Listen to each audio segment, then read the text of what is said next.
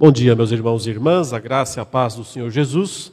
Nós vamos abrir a palavra do Senhor em Eclesiastes capítulo 3.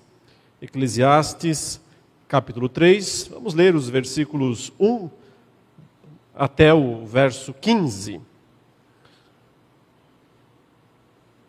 Eclesiastes 3, a partir do verso 1, diz assim: Tudo tem o seu tempo determinado, e há tempo para todo propósito debaixo do céu.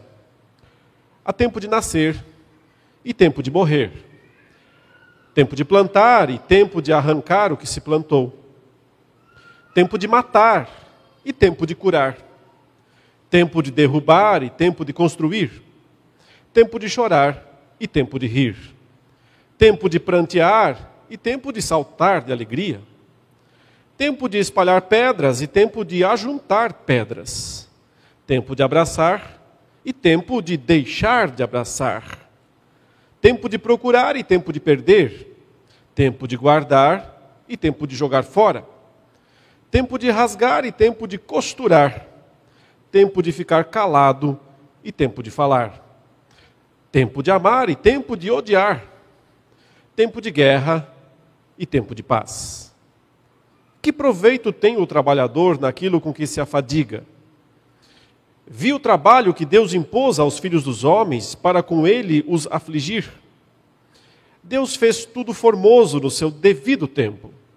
Também pôs a eternidade no coração do ser humano, sem que este possa descobrir as obras que Deus fez desde o princípio até o fim.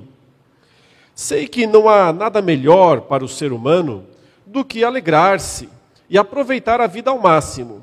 Sei também que poder comer, beber e desfrutar o que se conseguiu com todo o trabalho é dom de Deus. Sei que tudo o que Deus faz durará eternamente, sem que nada possa ser acrescentado nem tirado. E que Deus faz isso para que as pessoas o temam. O que é já foi e o que será também já foi. Deus fará vir outra vez o que já passou. Até aí, meus irmãos e irmãs, a leitura da palavra do Senhor. Nós já ouvimos muitas vezes a leitura dessa passagem, sermões e pregações em vários momentos, em vários lugares, quase sempre, né? Para destacar que há tempo para tudo. Mas será que é isso que essa passagem está querendo nos ensinar? que há tempo para tudo, eu não sei. Quando eu olho para esse texto, eu fico pensando que eu não tenho tempo para tanta coisa assim. Quase sempre eu não consigo achar tempo necessário para fazer todas as coisas que eu gostaria de fazer. Quando nós chegamos no fim de ano, estamos no começo de um novo, esse talvez seja o momento da nossa vida, ou da passagem da nossa vida, em que nós mais paramos para pensar no tempo, né? Afinal de contas, acaba um ano, começa outro. Outro momento é quando a gente faz aniversário e a gente começa a sentir o peso dos anos. Mas, já dizia o Salmo 90, né? Ensina-nos a contar os nossos anos, para que possamos ter um coração sábio. De alguma forma, irmãos, o tempo que passa, se é que ele passa, nos ajuda a pensar um pouco mais a respeito de nós mesmos e do nosso relacionamento com Deus. Mas esse texto aqui costuma ser muito mal compreendido pelos cristãos. Um comentarista conseguiu sintetizar bem a ideia dessa passagem, eu vou ler rapidamente o que ele escreveu sobre isso. Ele disse: A intenção do mestre aqui, o mestre é o autor, Salomão, quem escreveu esse texto, inspirado pelo Espírito de Deus. A intenção do mestre aqui não é diretamente fazer prescrições para a vida. Ah, tem tempo para isso, tempo para aquilo, então aproveite o tempo. Mas principalmente oferecer um pronunciamento sobre o fato de que, da perspectiva de Deus, é Ele quem ordena todos os aspectos da vida e das ações das pessoas. Mesmo quando há doença, e o texto fala aqui, em morte, em guerra e coisas ruins, mesmo nessas situações, é Deus quem comanda os tempos e as épocas da vida. Isso não significa que Deus queira deixar a vida de alguém cair no caos, porque ele também assegura que haja tempo para dar à luz, tempo para curar e tempo de paz. O objetivo maior é que nós entendamos que a vida não resulta do acaso ou de um destino cego e impessoal.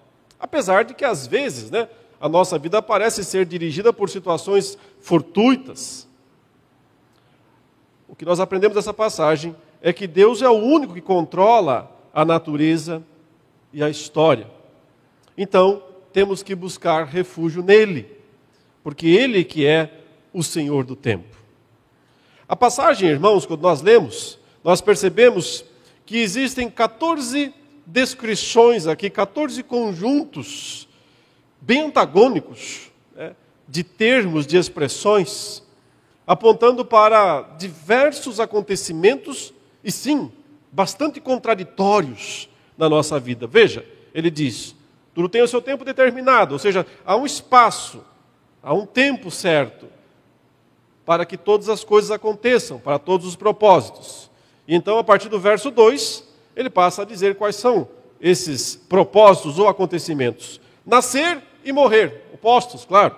O modo como a gente vem ao mundo, o modo como a gente deixa esse mundo. Tempo de plantar, tempo de arrancar o que se plantou. Tempo de matar, tempo de curar. Matar aqui não é que ele está defendendo o assassinato de alguma maneira. Provavelmente a ideia principal seja que ah, o, o Estado tem o direito de executar aqueles que cometeram crimes e que mataram. Por isso, na lei judaica, na lei do Antigo Testamento, a pena de morte era aplicada quando se tinha certeza absoluta né, de que a pessoa que é, cometeu o crime, o assassinato, então, né, devia ser julgada e punida para manter a própria santidade da vida, a santidade de Deus que deu a vida e que colocou a sua imagem e semelhança nos seres humanos. Mas, enfim, há o tempo para fazer isso, o texto diz, mas também há o tempo em que se vai curar, não vai deixar a pessoa morrer e vai tentar recuperar a vida.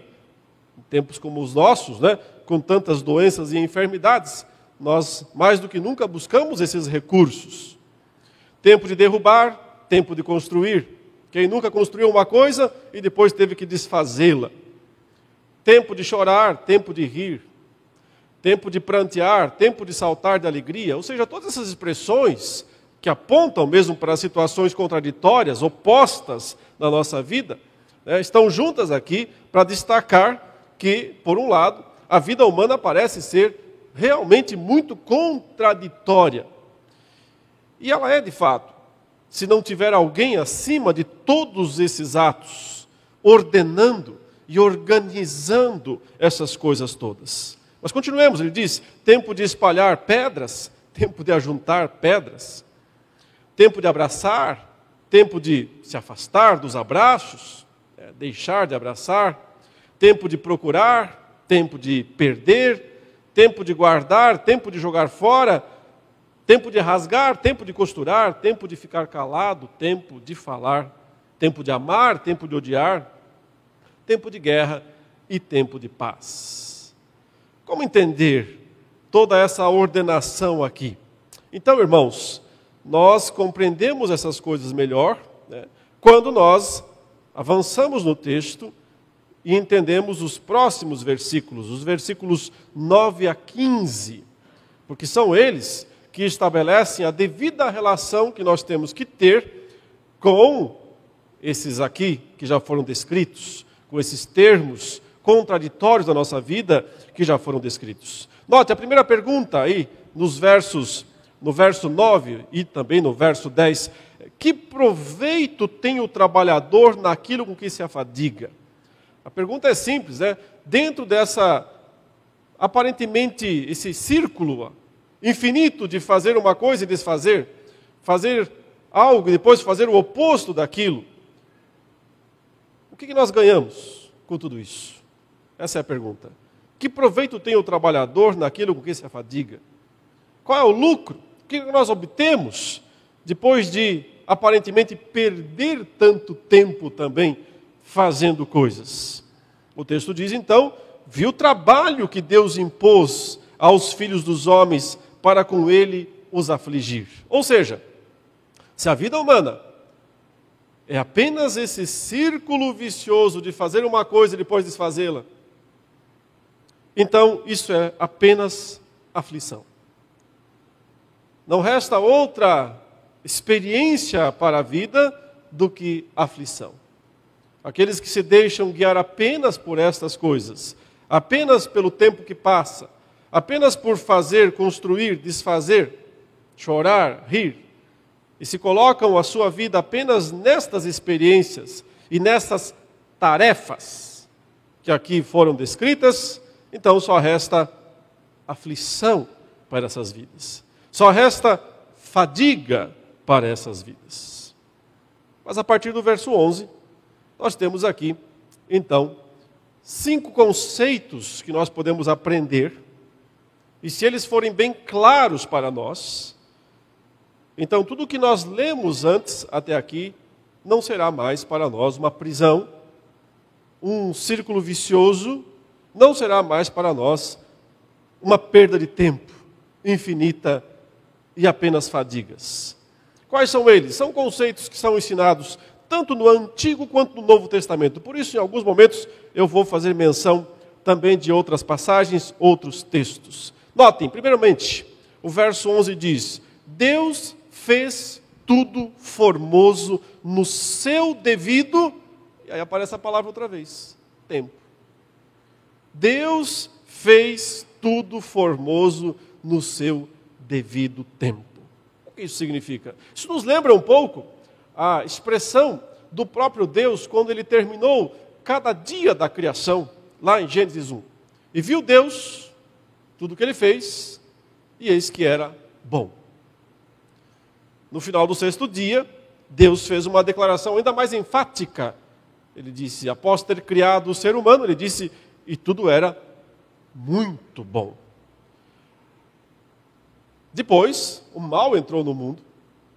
E parece que esse bom se deteriorou e se transformou em algo caótico novamente, em algo terrível, destrutivo, sem propósito, e por isso a vida humana fica nesse eterno ir e vir, nesse eterno fazer e desfazer, sem propósito, sem intenção, sem recompensa.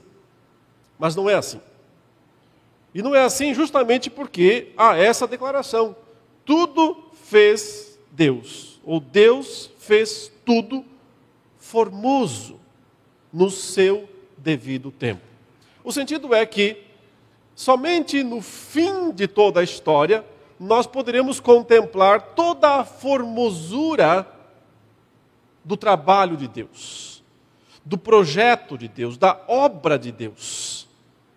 Nós não conseguimos ver toda a formosura do plano, do propósito de Deus, olhando apenas para os eventos isoladamente.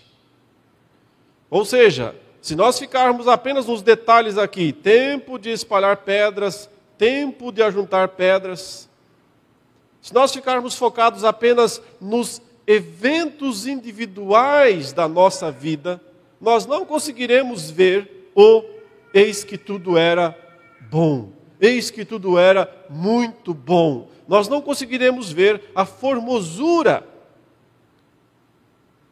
da obra de Deus. Aliás, olhando para os eventos individuais da nossa vida, muitos desses eventos são extremamente amargos, são extremamente dolorosos, sofríveis, feios. Então, como é que tudo pode ser formoso? Somente tudo pode ser formoso quando nós olhamos para aquele que organiza todas as coisas, para aquele que planeja todas as coisas, que é Deus, e que coloca em ordem todas essas coisas dentro do seu plano. Ou seja, o que o sábio escritor de Eclesiastes, Salomão, escreveu aqui não é diferente, de certa forma, daquilo que o apóstolo Paulo escreveu lá na sua carta aos Romanos, no capítulo 8, no verso 28. Nós sabemos também esse texto muito bem. Todas as coisas cooperam para o bem daqueles que amam a Deus. E o texto diz, na verdade, todas as coisas cooperam juntamente para o bem daqueles que amam a Deus. Ou seja, os eventos precisam ser colocados juntos. Os acontecimentos, todos eles, têm que ser postos juntos. Só então nós conseguiremos ver o bem que resulta deles, ou a formosura no todo. Um exemplo simples que às vezes é usado? Você vai para a cozinha e você quer fazer lá uma torta, um bolo, alguma coisa. E os ingredientes estão ali em cima da, da pia. Aí você tem farinha, ali você tem açúcar, ali você tem gordura vegetal, ali você tem, sei lá, coloque o que você quiser nesse seu bolo, é você que está fazendo. Mas aí você experimenta um pouquinho de farinha pura, é bom? É gostoso? Eu não acho. Você pega um pouquinho de gordura vegetal e coloca na, na colher e põe na boca e diz, hum, gostoso essa gordura vegetal. Provavelmente não, você vai achar ruim. No máximo o açúcar é, um, é gostosinho, mas muito também não dá. Ou seja, os ingredientes sozinhos não são bons não são necessariamente bons. Mas quando você tem alguém que sabe mexê-los e sabe colocá-los no seu na sua quantidade certa, no lugar certo, e consegue movimentá-los corretamente e colocá-los no forno na temperatura certa, no final, pode ser que saia um bolo muito bom. Pode ser porque às vezes a gente faz bolos e eles fracassam mesmo assim, no final não cresce, fica ruim, mas um bom confeiteiro acerta. Deus coloca todas as coisas juntas na nossa vida. Por isso que ele fala: todas as coisas cooperam juntamente para o bem daqueles que amam a Deus. Então, mesmo aqui, o tempo de chorar, mesmo aqui, o tempo de morrer, que em si parecem coisas ruins, e são. São ingredientes amargos da nossa vida. Ingredientes sem gosto. Há muitos acontecimentos na nossa vida que são sem gosto e outros que são amargos. Mas o confeiteiro sabe fazer um bolo. E Deus sabe fazer todas as coisas formosas no seu devido tempo. Então, o tempo, na verdade, é o grande ingrediente de Deus, é o, é, é o segredo do confeiteiro. O tempo é o segredo do confeiteiro. Deus sabe colocar todas as coisas no devido lugar, no devido tempo, e então elas se mostrarão formosas. Hoje nós não conseguimos ver isso porque nós estamos apenas olhando para a farinha, para o açúcar, para a gordura vegetal, para as coisas individualmente, porque são os acontecimentos individuais da nossa vida. Mas quando nós chegarmos no final da história de Deus conosco, a história que Deus dirigiu, a história que Deus organizou, nós veremos que tudo foi absolutamente formoso. Então, ah, o primeiro segredo aqui para compreender que Deus é o Senhor do tempo e tirar bom proveito do tempo e aproveitar bem o nosso tempo é entender que somente Deus pode unificar todos esses eventos.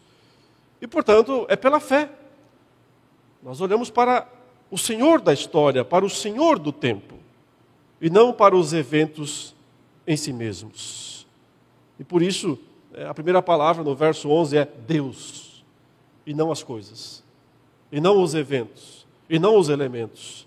Deus fez tudo formoso no seu devido tempo. Volte-se, portanto, para o Senhor do tempo, para o Senhor da história, para aquele que consegue colocar todos os ingredientes, todos os eventos, todos os elementos juntos e assim mostrar a grande formosura do seu plano. Ainda que na história existam tragédias como morte, dor, queda, guerras. Mas esse Deus também é o mesmo que entrou na nossa história para sofrer essas coisas também em Jesus Cristo. E através da sua morte, através do seu sofrimento, é que ele conquistou o direito de nos dar vida eterna e de unificar, por assim dizer, todos os fatos da nossa vida para o bem.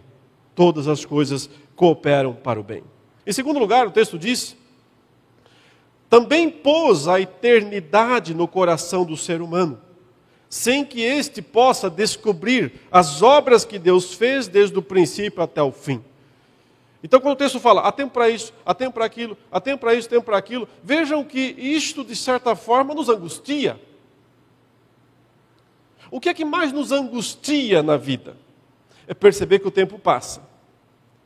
O que, é que mais nos angustia na vida? É ver o fim das coisas. É ver que as coisas terminam, acabam, nada dura para sempre. Não neste lado da eternidade, não nesse lado da morte. Por que sofremos tanto quando nós vamos a um enterro? É. Ainda que a gente tenha o consolo do Espírito Santo, especialmente quando cremos no Senhor Jesus e sabemos que as pessoas que partiram vão para o paraíso de Deus, mas mesmo assim, nos angustiamos e sofremos com a morte. E por que sofremos e nos angustiamos? Porque Deus colocou no nosso coração o anseio pela eternidade. Deus colocou em nós, Ele pôs a eternidade no coração do ser humano. Então, todas as contradições do tempo em que vivemos, e o fato de que as coisas acabam mais cedo ou mais tarde, servem para estabelecer, para ativar dentro do nosso coração para despertar, para ligar uma chave lá dentro do nosso coração, que nos mostra que fomos feitos para muito mais do que se pode ter aqui neste mundo. Que fomos feitos, que fomos criados para a vida eterna. E, portanto, nada, jamais, do que nós temos aqui nesse mundo nos satisfará completamente. Sempre sempre esbarrarão numa limitação intransponível, que é justamente o fato de que lá dentro de nós há um anseio por algo que não se encontra aqui nesse mundo. Por algo que não se encontra neste lado da eternidade, nesse lado onde o tempo manda, onde o tempo domina e a passagem dele faz com que tudo, por fim, acabe. Compreender, portanto, e aceitar esse anseio pela eternidade, ao contrário de negá-lo, como muitos fazem, e o negam justamente tentando encontrar satisfação nas coisas terrenas. Aceitar esse anseio e não negá-lo, ou não tentar subliminar esse anseio, é o segredo para viver dentro do tempo, sem ser dominado pelo tempo. Viver dentro da história, da esfera humana, da passagem do tempo, sem ser escravo do tempo. Respeitar o clamor íntimo, o grito do, do nosso coração, o grito pela eternidade é o melhor modo que nós temos de aprender a respeito da passagem do tempo. A eternidade é real, ela existe. Jesus Cristo ressuscitou e vive eternamente. E Ele é a garantia de que nós também desfrutaremos dessa eternidade no tempo certo, no devido tempo. Mas, por outro lado, também, o texto estabelece uma limitação muito grande. Ele diz: nós nunca vamos descobrir totalmente o que Deus fez. Nós ansiamos pela eternidade, nós ansiamos por respostas completas, nós queremos entender tudo, nós queremos compreender o porquê das coisas, mas temos que aceitar que não teremos todas essas respostas. Pelo menos não aqui neste mundo, e provavelmente nem no mundo vindouro. Não teremos todas as respostas não compreenderemos todos os mistérios de Deus, nem mesmo lá na eternidade, e muito menos aqui. É simples. Se nós fôssemos compreender todos os mistérios de Deus na eternidade, nós teríamos que ter uma mente tão poderosa quanto a dele. E nós nunca teremos isso. Deus sempre será misterioso para nós, mesmo no mundo vindouro, mesmo na eternidade. E que bom que será assim, porque sempre, sempre, teremos o que investigar. Teologia não acaba quando esse mundo acabar. Será a ciência que continuará por toda a eternidade. Uma ciência eterna. teologia é uma ciência eterna. Porque mesmo os seres aperfeiçoados, mesmo os anjos que não caíram, que não pecaram, eles continuam querendo descobrir as grandezas, as insondáveis riquezas de Cristo. Então, os anjos também estão estudando teologia até hoje. E continuarão por toda a eternidade. Também nós. Nós nunca saberemos tudo nem lá, no mundo por vir. Então, muito menos aqui. E é preciso se contentar com essa limitação.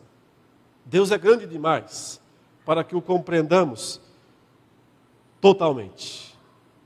Contudo, o que ele nos revelou e nos capacitou a entender é suficiente para que assim estabeleçamos uma relação com ele que torna significativa a nossa vida e até mesmo essas contradições todas que nós enfrentamos no nosso dia a dia quando espalhamos pedras e depois vamos lá buscá-las.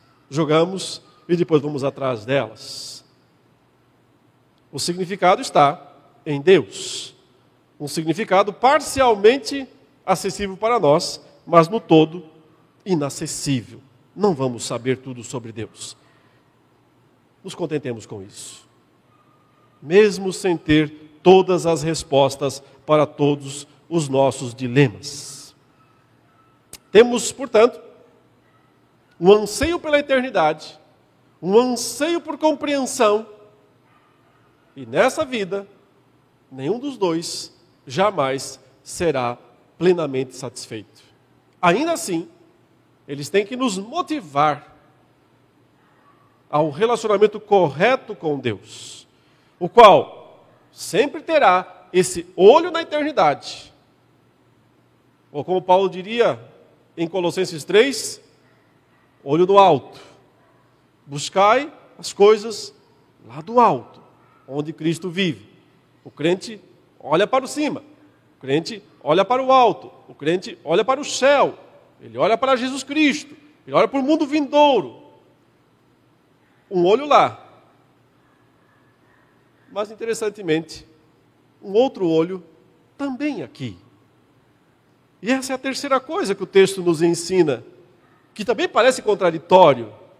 Porque se por um lado ele diz, olha, Deus colocou a eternidade no coração do ser humano, e isso é o melhor de tudo, e é isso que nós ansiamos, é isso que nós queremos compreender, mergulhar naquele sem fim de conhecimento do mundo vindouro. Mas, por outro lado, o verso 12 diz: Sei que não há nada melhor para o ser humano do que alegrar-se e aproveitar a vida, e a vida é aqui mesmo, ao máximo, ao máximo possível. Sei também que poder, vejam só, coisas tão básicas, né? Coisas tão simples: comer, beber e desfrutar o que se conseguiu com todo o trabalho, é dom de Deus. Portanto, não se culpe se você comeu bem aí nas festas de Natal. E não se culpe se você ainda poderá desfrutar de uma boa ceia, que ainda virá, na famosa virada. Sem exageros, é claro.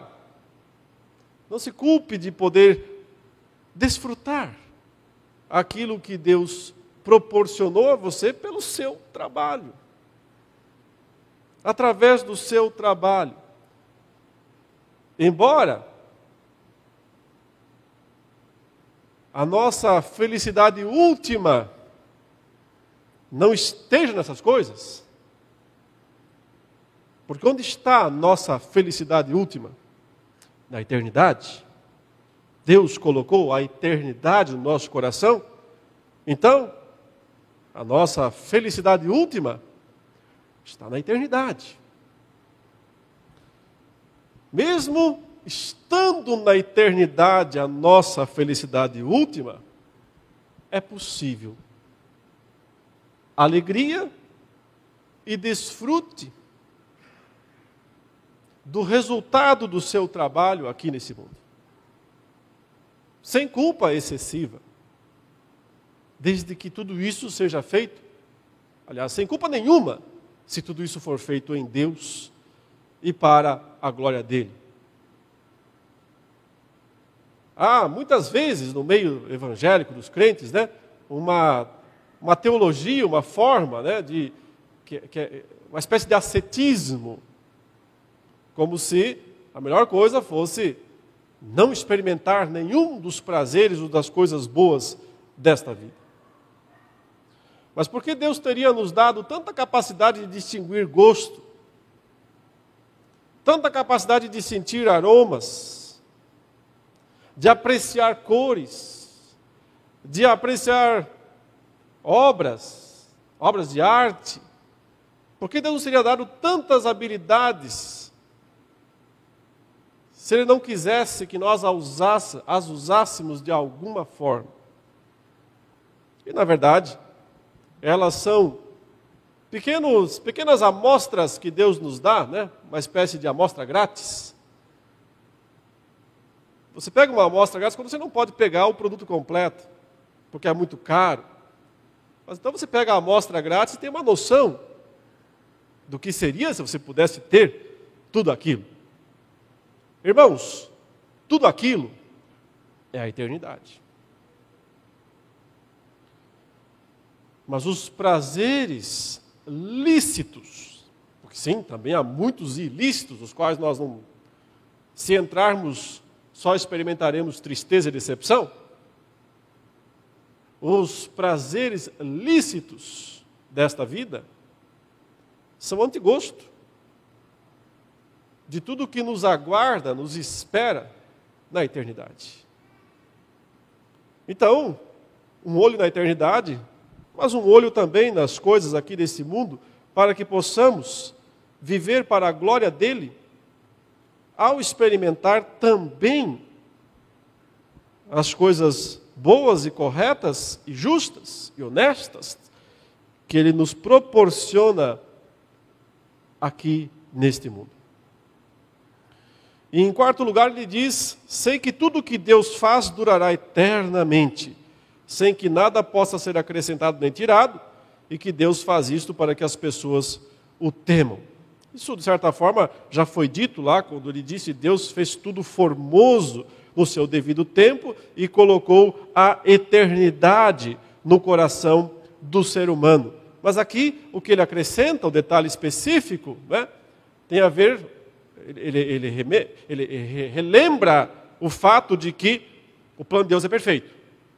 Não há nada para tirar, não há nada para acrescentar. Só assim ele pode ser formoso.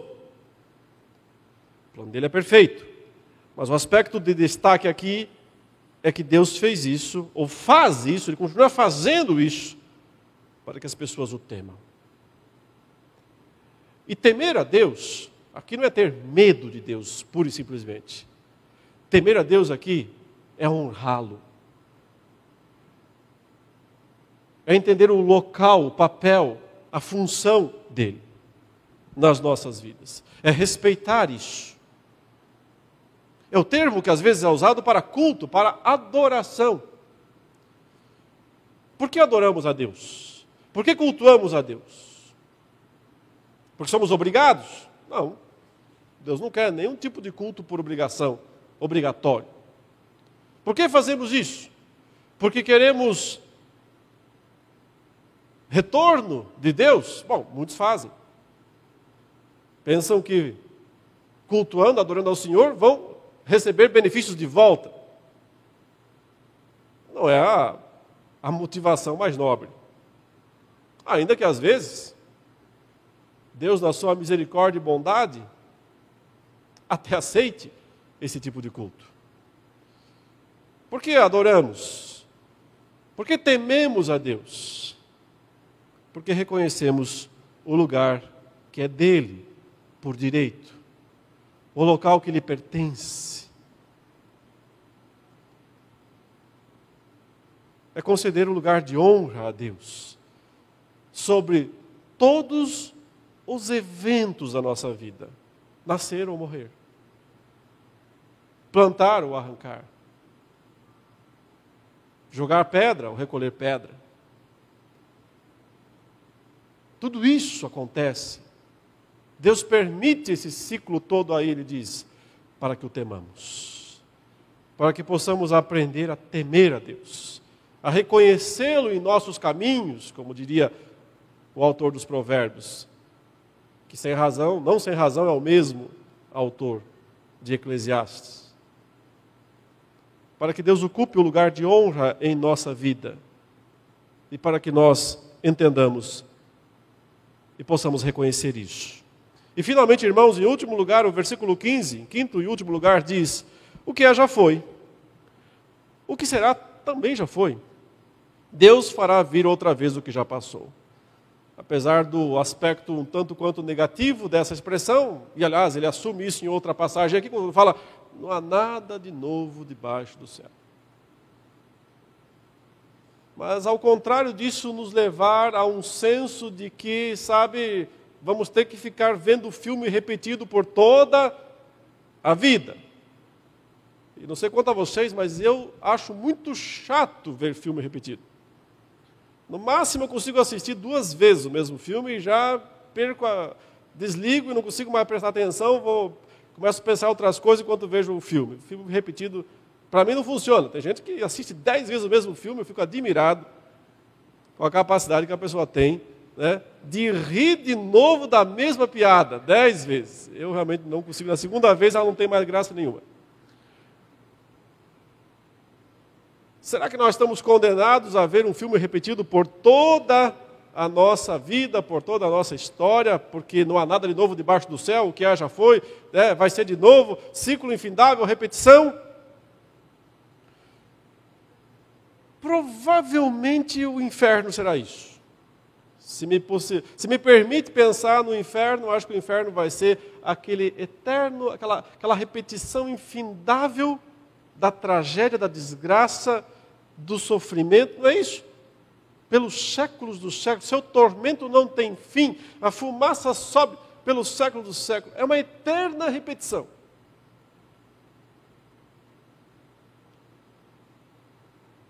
Por um lado, essa repetição é realmente infernal. Mas quando nós entendemos que Deus é o Senhor do tempo e da história, quando nós entendemos que Ele coloca todos os elementos, os ingredientes nos seus devidos lugares, na sua quantidade certa, e assim revela a grandeza da sua formosura, então esse versículo 15 assume uma outra tonalidade também, uma outra forma, um outro conteúdo, e não é pouca coisa acaba sendo, na verdade, a coisa mais extraordinária de todas. Esse verso 15 acaba sendo a declaração mais impressionante de tudo que já foi dito até aqui.